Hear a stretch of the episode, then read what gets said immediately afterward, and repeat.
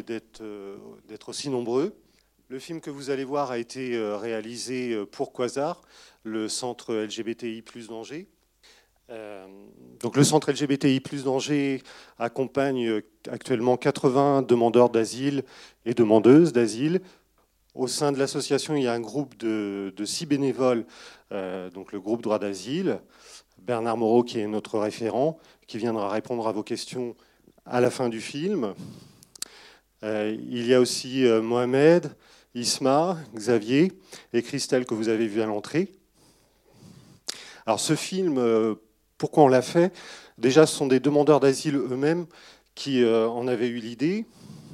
Et, et, malheureusement, leur emploi du temps, leurs contraintes faisaient que le projet n'avançait pas. Donc on a repris ce projet parce que je crois qu'il est important de les entendre. Euh, les demandeurs d'asile LGBT, on ne les entend jamais, on ne les voit pas. Donc là, c'est l'occasion.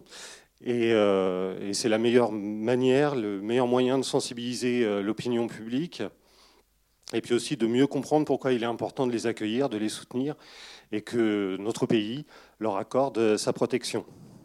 Donc, je vous le disais, au sein du groupe droit d'asile, nous sommes six et on accompagne actuellement 80 personnes. Donc on a besoin d'aide. Euh, on en parlera aussi avec Bernard Moreau juste après.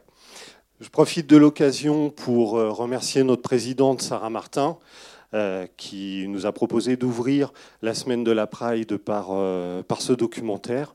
C'est l'occasion de mettre un coup de projecteur sur les demandeurs d'asile. Hein, je, je, me répète, mais c'est trop rare. Donc, donc merci à elle.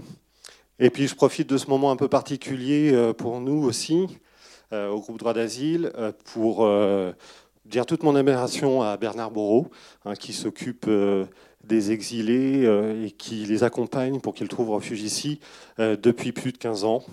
voilà, c'est un dévouement sans limite. Merci à toi Bernard. Donc on se retrouve.